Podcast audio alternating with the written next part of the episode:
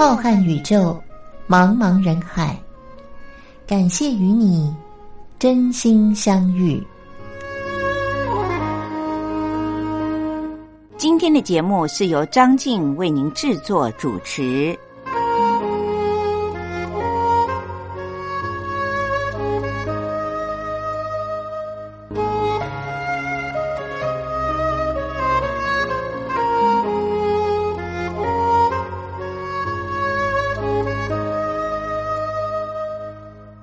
听众朋友，大家好，我是张静。您现在正在收听的节目是光华电台在星期天的晚上零点十分为您播出的《真心相遇》。今天是二零二零年的四月二十六日，也是四月的最后的一个周末了。希望各位听众朋友们现在的心情呢，都是等着迎接春暖花开一般那样愉悦的心情。我相信，当任何困难来临的时候，一开始我们都是很紧张、很恐惧的。这在节目当中呢，张静也和大家聊了很多专业的医生的分析和看法。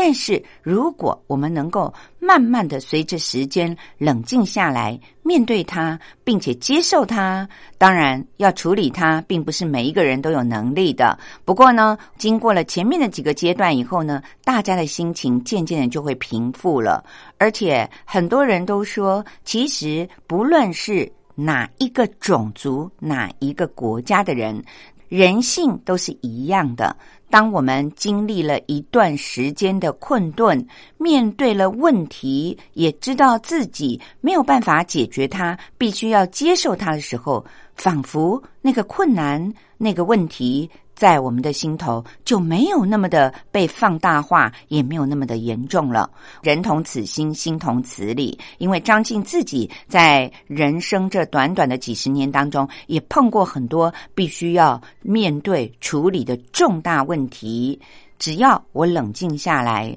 经过了时间的蜕变，好像这一阵子洗礼过去了之后呢，人变得更聪明了。其实呢，并不是如此，并不是我的能力变得更强大了，而是接受了它以后，它在我的心里面就不会被放大成为一个好像可怕的巨兽，我自己完全没有办法面对的那种情况了。我相信每一个听众朋友们都和我一样，在人生的路上早就碰过许多这样的情况吧。不过，每一个人经过了一番淬炼之后。现在，我们的人生都是越来越坚强，我们的意志力也是越来越强大了。所以呢，我们的人生也就变得越来越不会那么紧张和恐惧了。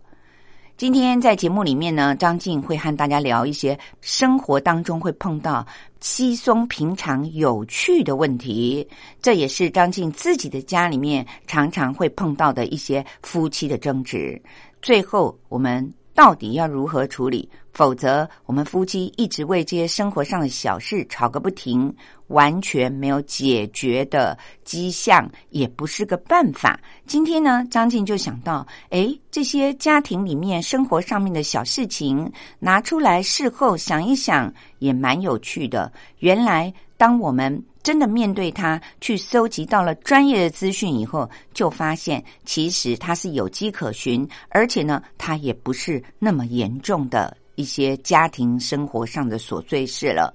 当然，知道了他根本的原因和应该要怎么处理以后，那么不理智的那一方一定要接受理智的那一方的建议，这样就可以大事化小，小事化无喽。节目的一开始为您点播的这首歌是台湾的摇滚歌手伍佰，他在现场演唱会里面唱的一首《与你到永久》，希望各位听众朋友们都会喜欢这首歌。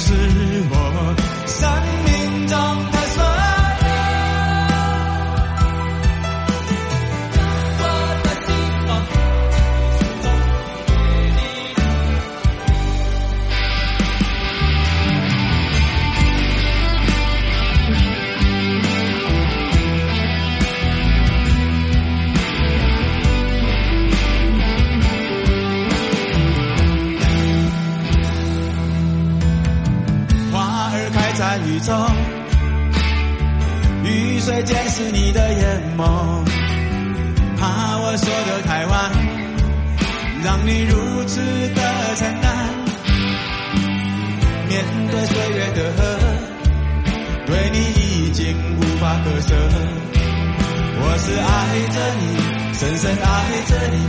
一首属于我俩的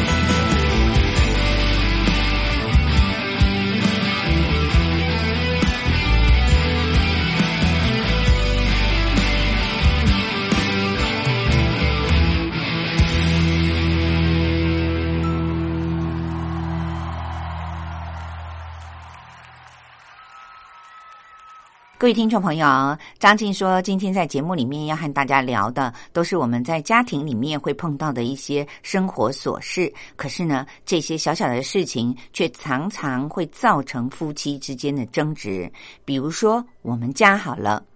花生酱。我相信每一个家里面的厨房都有一瓶必备着吧，因为真的很好用。不论是把它拿来做甜点，或者是抹在面包上，也或许是某些菜肴当中加上一点花生酱、芝麻酱，凉拌一下，味道特别的丰富。更何况台湾是一个生产花生非常丰富的地方，台湾的花生呢很香，不论你怎么吃。包括了张静刚才提到的，用来制作花生酱，真的是美味极了。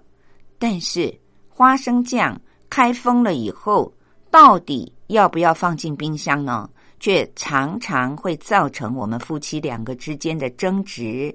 因为张静很喜欢把东西放在冰箱里，我觉得放到冰箱里呢，我的心理上才有一种安全感。但是各位听众朋友也知道，像花生酱这种果酱类，放到冰箱之后，难免都会有一点硬一点。不是说非常的坚硬，而是跟放在室温之下呢那种软绵的感觉呢，到底是不一样的。那我的先生呢就觉得。我们家的花生酱都是从超级市场里面买来的。台湾新竹有一家很有名的花生酱，它都是用玻璃瓶贩售的。我的先生就觉得，像在超市的时候，他也没有冷藏啊，他就是放在货架上面贩售的，所以我们买回来开封以后，也不应该要放进冰箱去冷藏。他总是觉得冷藏过的花生酱口感上和一般绵密新鲜的花生酱有那么一点点差异，所以我们两个人经常会为这种小事呢争执不休。好在现在电脑的资讯非常的发达，每一次花生酱开封以后，我们两个人就要为这个争一次。最后呢，我们就决定上网去看一下，不论是国内外，只要是刊登在正规的期刊上面的科学家们，或是有没有什么营养学家们，他们认为花生酱到底要不要放进冰箱呢？结果，我们搜集了一些资料，都是比较确实可信的、有根据来源的。我们发现，专家是这样说的：一般说起来，在市面上贩售的花生酱，通常是不需要放进冰箱冷藏的。只要是购买的来源是合格的、大型的超市，或者是一般的。店里面所贩售的经过检验的花生酱的话，那么我们平常吃都是经过了加工的花生酱。这些花生酱呢，开封以后，大概可以在一般的食品的柜子里面，不需要冷藏，就可以放，大约保存期限达到三个月。如果一般的室温存放花生酱，也有一个好处，就是能够让花生酱的口感更绵密，使用的时候呢，也会比较软一点，方便我们涂抹在面包或者是拿来做菜的时候凉拌，它是比较均匀、比较容易化开来的。这就是我先生的理由了。但是呢，花生酱开封了以后，如果没有办法在这三个月之内把它吃完，也或许呢，您的住家的环境是特别的炎热，经常都是高温三十五度，或者是比较潮湿的这种的居家环境下的话，那么就希望把罐装的花生酱呢放进冰箱里面去保存，因为高温潮湿。都会让花生酱比较容易变质，放进了冰箱去保存的花生酱呢，保存期限就可以进一步的延长。大约又可以再延到三四个月，所以呢，一瓶花生酱开封了以后，算一算，它的标签上写的是可以在室温下保存三个月，但是放进冰箱里面呢，大约都可以再多放三个月，也就可以放到长达半年了。通常一瓶花生酱都不是太大罐装，一般来讲。半年也应该要把它吃完了，再放的久呢，对于花生酱也是不好的。如果我们在这段期间里面不断的把它拿出来吃的话，其实它除了会硬一点，没有那么绵密之外呢，它的口感、它的新鲜度都是一样的。听到了这里呢，也要提醒我们的听众朋友，因为在这些资料当中，专家们都特别的提到了这种所谓的花生酱的保存期限三个月，冰过以后呢，可以长达五六个月，指的都是我们一般在合格的超级市场的货架上所买的花生酱哦，因为这些花生酱都是经过专业的工厂去加工的。并不是指的您私底下跟某些人自己买的，没有经过检验的，可能是家庭主妇自己做的，也可能是网络上的卖家说它是手做天然的花生酱。像这样子的花生酱呢，它里面有没有含了一些合格的防腐成分，或者是氢化油的话，就不能够保证了。只要是经过政府检验合格，在正规的超级市场或者是大卖场里面卖的花生酱，刚才也提到了，它些许的含有一些合格的防腐成分，或者是氢化油，这个呢可以帮助花生酱在室温底下保持绵密的口感，而且呢也可以让它的新鲜度延长三个月左右。但是天然的花生酱，尤其是网络上现在有很多的卖家标榜它是自己在家手做的花生酱，特别的强调它没有任何的防腐剂，没有添加任何的多余的东西，完全就是用花生去制作而成的。像这一类的花生酱呢，各位听众朋友可要注意了，它在室温底下。也就是您住家的环境始终在室内都可以保持二十度到二十五度这样的温度的话，也只能够。保存大约一个月的时间之后呢，在花生酱里面的天然的那种花生的油脂呢，就会开始渐渐的腐坏了。我们知道，花生如果保存不当，可能会有黄菊毒素，那是一种对于人的身体非常毒，而且也很不好的一种霉菌。所以，各位听众朋友，天然所制作的花生酱。最好还是要放进冰箱里面冷藏，也就是手工制作，完全没有加任何的氢化油或者是些许的防腐的成分的花生酱，还是放进冰箱比较可靠一点。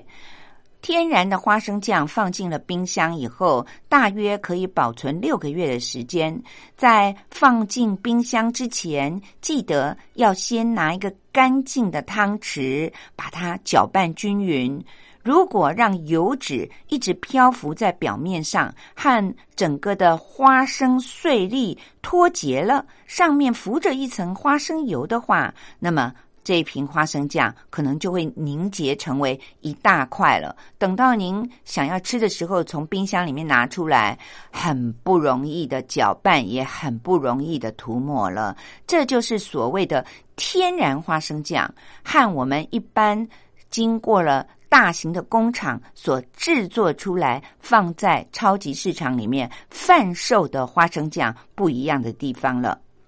各位听众朋友，吃之前呢，利用我们一般的常识，我们应该就可以判断这个花生酱是否有变质。因为首先您拿出来用的时候呢，先放到鼻子上面闻一闻，如果花生酱已经有变质了，一定会有一点不一样的味道、颜色，还有我们刚才说的变成了硬硬的一大块。碎粒和油脂是脱节的，在外形上看起来一眼就看得出来，它是和一般的保存期限内的花生酱不一样的。如果您拿出来用的时候，把刚才所说的闻也没有异味，看它在外形的形状上也完全没有不一样的话，那么保存期限只要还没有到，放进冰箱里面三到六个月的花生酱。都是可以吃的，所以各位听众朋友，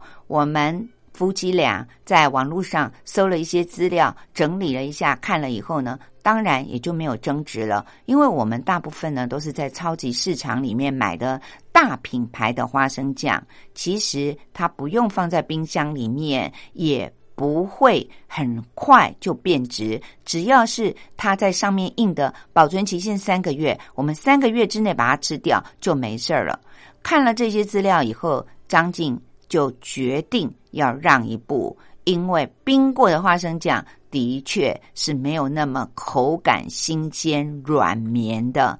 各位听众朋友，这些家庭里面琐琐碎碎的事情，不但让我们知道了花生酱开封以后到底要不要放进冰箱，同时也让我们了解到了原来制作花生酱的过程里面。大型的品牌工厂里面所做的花生酱，和我们在网络上菜市场里面买的一般手工自己私底下制作的花生酱是不一样的哦。也提醒各位听众朋友，您在买的时候呢，自己斟酌您喜欢买哪一种。也许有的朋友坚持说，我家的用量很大，我们很快就会吃完。我们就是喜欢这种完全没有加任何一点点防腐成分，或者是让它容易保存的氢化油的手工制作花生酱。那么您就要特别的注意它的保存期限了，最好在一个月之内就要把它吃完。各位听众朋友，聊完了这个小话题，接下来让我们一起来听听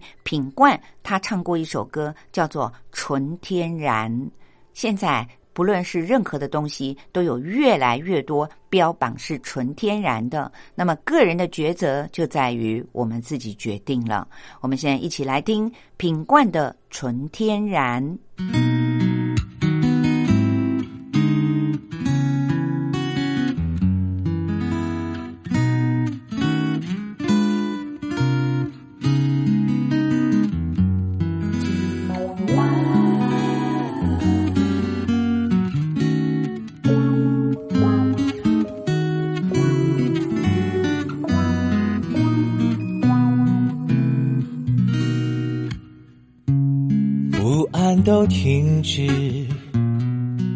喧闹城市，宁静是一种奢侈。我紧扣你手指，无任何用词，就领会彼此意思。你给的爱都纯天然，人造的甜蜜不包含，看似平淡，其实不简单。人们随四季变换，你我更珍惜这舒适感，爱你是习惯。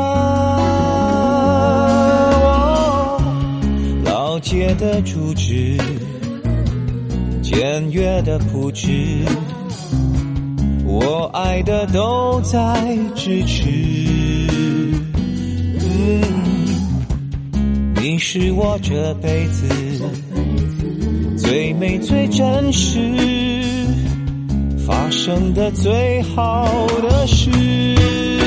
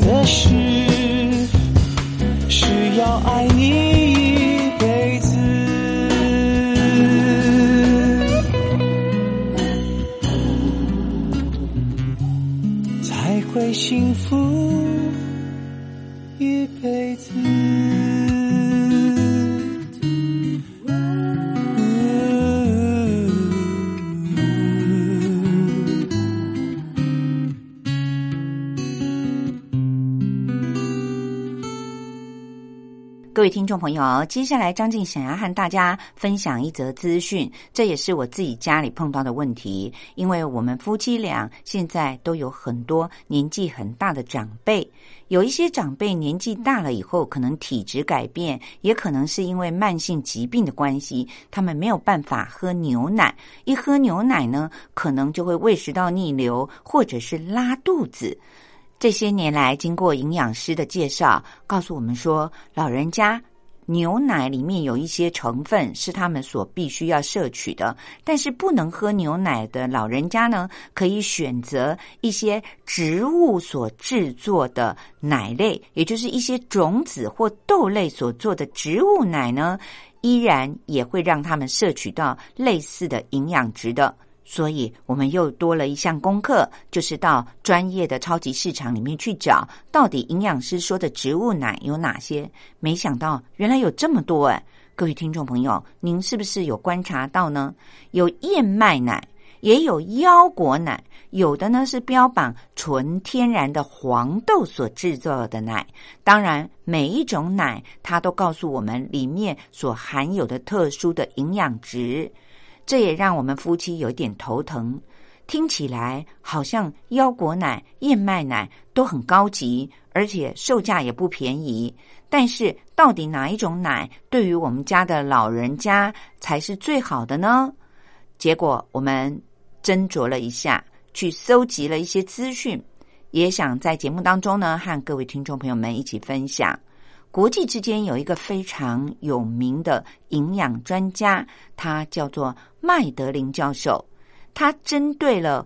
我们夫妻所面临的这个问题，就是到底哪一种植物奶是最健康，并且蛋白质的含量是最高的呢？他做了一番研究之后，得到了结论，并且发布在国际知名的营养学期刊上。答案就是豆浆。也就是豆奶，麦德林教授说，在一般的情况之下，喝牛奶的目的是为了要摄取维他命 D 还有钙质。选择含有这两项营养素，就是维生素 D 和钙质的植物奶，是十分的重要的，因为它可以让长辈们取代一般的牛奶。豆浆是摄取每天必须的氨基酸以及与牛奶的类似的营养素最好的选择了，因为它含有最多的蛋白质。至于其他的植物奶的营养成分又如何呢？麦德林教授解释说，燕麦奶和米浆，它们主要的成分都是碳水化合物。至于其他的坚果所制作出来的，刚才张静有提到的，比如说腰果奶或是其他的混打的坚果奶，它们含有非常少的有效的营养成分。在这种坚果奶里面呢，脂肪略多于燕麦奶和米浆。关键是要找到增添适当营养素的植物奶，特别。当这些长辈们如果是吃全素的人的话，那么大部分的人选择的植物奶都是喜欢的口味，还有就是用途上比较方便的。通常在选择的时候都没有考虑到健康或者是对于人类的环境的影响。而麦德林教授认为，重要的是在这些替代性的奶里面。应该要含有身体所需要的全部的营养素。至于另外一个问题，就是我们心里的疑惑：如果老人家完全的不喝牛奶，是不是对于身体会有害呢？麦德林教授也在这篇论文里面给了答案。他说：“如果你能够确定从其他的食物来源里面也获得了一些维生素 D 和钙质的话，那么不喝牛奶是没有任何的影响的。比如说，像我们一般的食物当中，豆腐、黄豆，还有我们吃的沙丁鱼，也或者是花椰菜类，其实它都能够提供很丰富的钙质。”麦德林教授这位营养专家他说：“其实啊，人在三十岁以前，你的骨头能够透过饮食迅速的吸收钙质，并且从这些钙里面获取足够的能量。但是，一个人过了三十岁以后，如果饮食摄取营养素不足的话，那么，我们的骨质密度是会一天一天、一点点、一点点的每天流失的。这时候想要透过喝牛奶来补充钙质或者是维生素 D，其实是有一点困难的，因为三十岁以后，我们的人已经慢慢的开始老化了。任何的植物所制作的奶制品，在标签上都会很清楚的标示它所含的其他的营养素。买的时候呢，只要我们仔细的看一看，就可以知道各种的植物奶它里面所含的营养素是哪些了。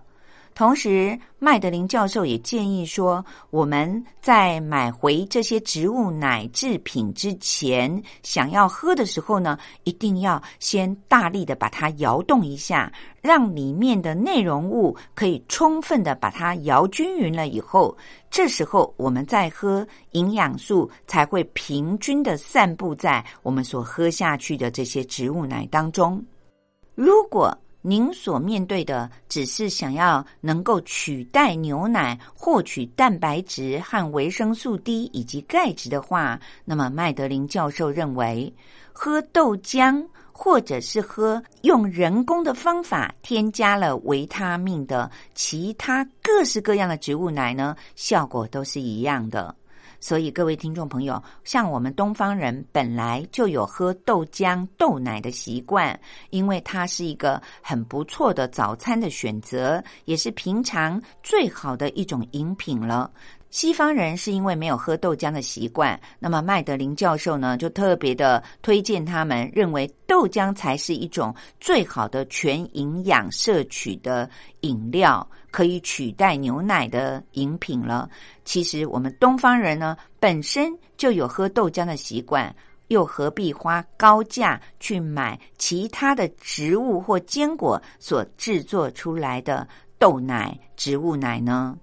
豆浆就是一个很好，而且价格又不贵的最佳选择哦。希望各位听众朋友在今天张静和您分享了这则资讯以后，也让您有了一个全新的观念。原来我们的祖宗留下来的豆浆是这么的好的一种可以取代牛奶的饮品，也很适合老人家不能够喝牛奶的时候来取代牛奶，摄取足够的营养素。希望各位听众朋友们要好好的善加利用哦。接下来又到了张静为您说历史故事的时间了，希望各位听众朋友们继续的收听。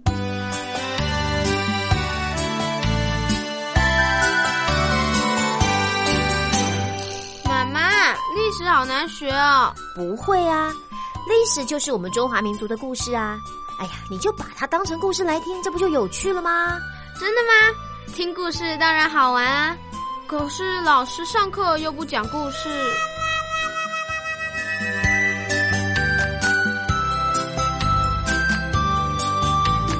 听光华小学堂说历史故事。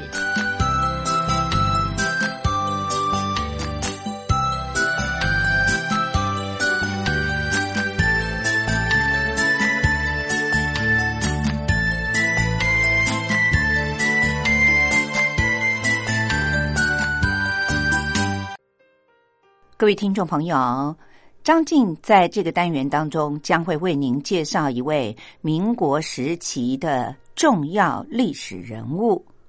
提起了此人吕彦直，您可能很陌生，但是不论在世界上哪一个角落里居住的华人，如果提到了孙中山先生，也就是孙逸仙博士的陵寝，位于南京的中山陵。那应该是无人不知、无人不晓的一个观光景点吧。张静要为您介绍的这位吕彦直建筑师，他就是设计中山陵的大师。各位听众朋友，也许您根本就没有到过南京看过中山陵，但是希望我们所有看过或者是没有看过的朋友，透过张静为您介绍的。中山陵设计师的悲壮人生，也就是吕彦直先生的传记，让我们能够重新的缅怀这位伟大的设计师，更能够了解到过去的这段历史背景。特别要向您一提的是，张静所根据的纸本的介绍，是由传记文学所刊登的作者李长培所撰写的历史与人物的单元。欢迎各位听众朋友们收听。民国十四年，西元一九二五年的五月三十一日。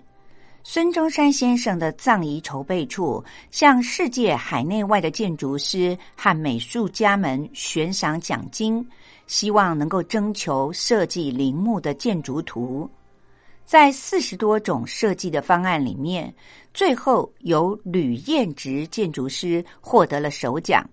当时他才三十一岁。吕彦直字仲仪，别号古鱼。他是安徽滁县人，西元一八九四年出生于天津。小的时候就很喜欢画画。八岁的时候，他父亲过世了。第二年，他就随着姐姐侨居到巴黎。当时的环境能够旅居巴黎是一件非常稀有的事。那是因为他的姐夫是驻法的参赞。九岁的吕彦直不但刻苦读书，而且还利用课余的时间到停车场里去帮别人擦洗汽车，赚一些小钱，用来购买书籍用品。他也开始接触到了西方的文化。几年以后，他回到了国内，进了北京五城学堂求学，也就是现在北京的师大附中，一度。他曾经随着亲人就读于美国教会所办的南京汇文书院，也就是后来所说的金陵中学和金陵大学的前身。他的哥哥吕彦生曾经是金陵大学的修业生。根据历史的资料记载，南京金陵中学的原副校长汪庆云先生。寄给曾经在惠文书院读书的校友洪润祥，还有王子定的回忆文章当中，就有德国的教育博士罗良柱，以及设计孙中山先生陵园的吕彦直，还有西伦等人。民国元年（一九一一年），吕彦直考入清华学堂，也就是现在清华大学的前身，在留美预备部里读书。民国二年（一九一三年）毕业，以庚子赔款的公费派赴美国留学，进入了康奈尔大学，读了五年。毕业之后，他曾经当了美国著名的建筑师亨利·墨菲的助手，参加南京金陵女子大学，也就是现在的南京师范大学和燕京大学，也就是现在的北京大学的校舍规划和设计的工作。吕彦直所设计的中山陵，既是一座纯中国式的陵墓，而且又有别于以往所有中国封建帝王的陵寝。从颜色上来看，他用了孙中山先生首创共和的国旗蓝色作为主色，以蓝色的琉璃瓦顶取代了过去皇帝所专用的黄色的琉璃瓦顶。依照山势而兴建，墓道、台阶，把石牌坊、陵门、碑亭、广场、华表、祭堂和陵寝等建筑物非常有顺序的串联在同一条轴线上，而四周苍松翠柏环抱，八方云霞紫气俱来。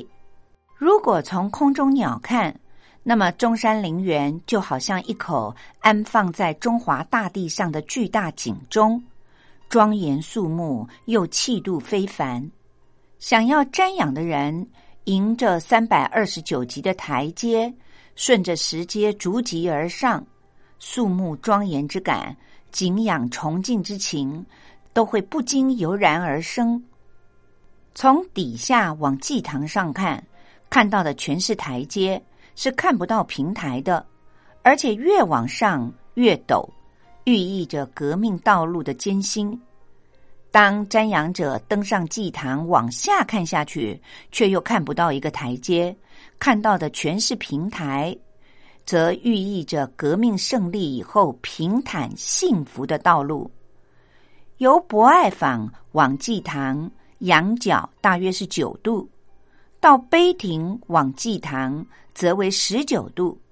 由于视觉不同，所以每一个瞻仰的人都啧啧称奇。中山陵完全融合了中国古代和西方建筑物的精神。这个设计让国内外的专家归纳起来，他们认为有四条：一是结构完整、聚散巧妙；第二则是中西一体、珠联璧合；第三是气势磅礴、视觉新奇；第四则是简朴庄重。寓意深远。吕燕直的设计为什么会显得特别的与众不同呢？因为一般的设计者都是坐在办公室里面筹划，而他拿到了殡葬处所发的十二幅木质的地形照片，还有两张山地的地形标高图以后，不辞辛劳的会同了所有的有关人士。冲破了江浙军阀混乱时期的交通阻隔，亲自的到南京东郊，登上了紫金山中毛峰的南坡，反复的踏勘木质的地形，也为设计图打下了坚实的基础。回到了上海以后，他整整两个月闭门谢客，茶不思饭不想。根据周醉天先生所记载的说。吕彦直整天的研究他的画作，为了要体现效果，每画完一个稿件，他就会用桐油灰捏造设计模型，然后看看模型，再修改画作，一直到了满意以后，再捏造新的模型，如此的反复很多次，直到完成，埋头苦干，一举夺魁。民国十五年（一九二六年）到一九二七年之间，吕彦直身兼中山陵和广州中山纪念堂建筑的重任，并且长期的住宿在山上，督促施工，和工人们同时同住。根据记载，他要十天半个月才能够下山采买一次青菜、咸鱼什么的，能吃上干饭就非常的不错了。因为这里荒无人烟，就连一杯清水也不容易入口。姚兴记的老板招雇了一百多位的农民，每天肩挑着紫霞湖中的水上山去给所有的人用。为了要确保工程的质量，选料、监工都一丝不苟。所有的建筑材料必须经过吕彦直亲自的鉴定以后签名才准开始使用。比如水泥，他就选定了要用泰山牌的；而从外地运来的各种建筑材料，都只能够运到下关车站，还必须要经过市内的小火车转运以后，才会到都署车站，再由自备的汽车运出城。城外的道路就更加的崎岖了，几经周折才能够运到山脚下。当时并没有大型的起重机，全部的石头材料、木材、水泥、砂浆和钢筋都是在山坡上铺上了木房、铁轨，用人力脚关拽上山的。那么几百吨重的花岗岩石是怎么办的呢？就在大石块下面垫上原木，一点一步的往山上挪动，工程非常的艰难。同时，吕彦直既是设计师、建筑师，本身又是绘图员、会计员，还有审计员，就连整个工程的监督审理，他也都亲力亲为，简直就是身兼六职。殡葬处当然也知道他工作很繁重，想要为他找一个助理，无奈却很难找到一个建筑行业里的人为他当助理。吕彦直还要亲自的往返奔波于南京和上海之间，出席筹委会议，参与研究和解决施工当中的各种问题和困难。这期间的工作量之大，是任何人都很难以承受的。就这样连续两年多，密集而且强度很大的脑力和体力的劳动，大大的伤害了他的健康，终于积劳成疾。这项工程由上海姚星记营造公司和上海的新经济康浩营造厂商承建中山陵的第一期和第二期建筑工程，上海陶富记营造厂承建第三期的陵门、碑亭、牌坊、音乐台等的设计。从外地运来的建筑材料，比如从意大利进口的八百五十吨。大理石，还有从比利时购买的竹节钢，经过香港运到上海，海关要征收巨额的关税。宁沪铁路局不发联运，他们的理由是枕木腐朽了，不堪承重，其实是为了勒索巨款。沿途还有土匪和流民们频繁的想要过路费，不堪重负。工地也常常被散兵游击似的骚扰，财物被抢劫。因为南京当时还在孙传芳军阀的控制之下，开工近乎半年了，主要的材料却还在途中。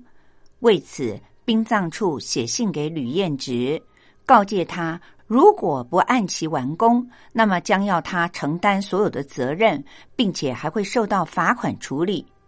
可想而知，他肩膀上所承受的压力有多么的大，所包的工程真的是倍尝艰辛。民国十六年（一九二七年的三月），北伐军攻占了南京以后，殡葬处从上海迁到了南京，加推蒋介石等七个人作为委员，并且通告全国，凡是为建造中山陵运送的材料，一律免收税赋。从此，新建中山陵的工程才得以顺利的进行。然而，建陵的工程因为多方的阻隔与预期拖延的太长，议定奉安的日期已经经过了五次的改期了，不能够再改了。吕彦直提议分成两班日夜施工，他又再拖着病体昼夜的操劳。这项成建。姚兴记不但分文未赚，还倒贴了十四万两的银子。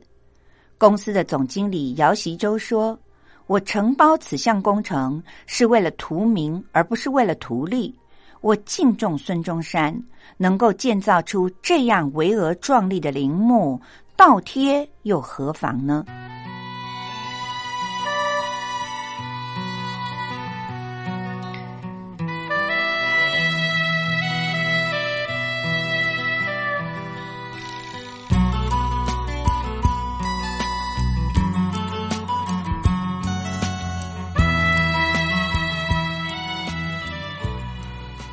各位听众朋友，我是张静。今天二零二零年四月二十六日星期天晚上零点十分，由张静为您主持的《真心相遇》进行到这里，又要和大家说再会了。希望各位听众朋友们，大家都身体健康，一定要幸福平安哦。凡事都很顺利。下个星期天的晚上同一时间，张静依然会在空中陪伴着大家。也希望各位听众朋友们按时收听，祝福各位，拜拜，我们下星期见。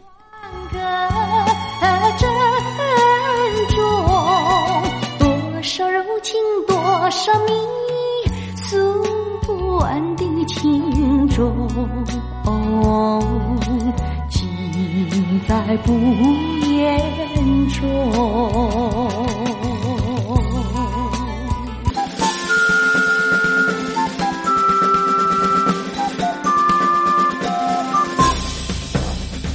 想知道台湾什么地方最好玩？想知道台湾什么美食最好吃？想知道两岸发生了什么大事吗？您想要的，我们都有。收听光华之声，丰富您的人生。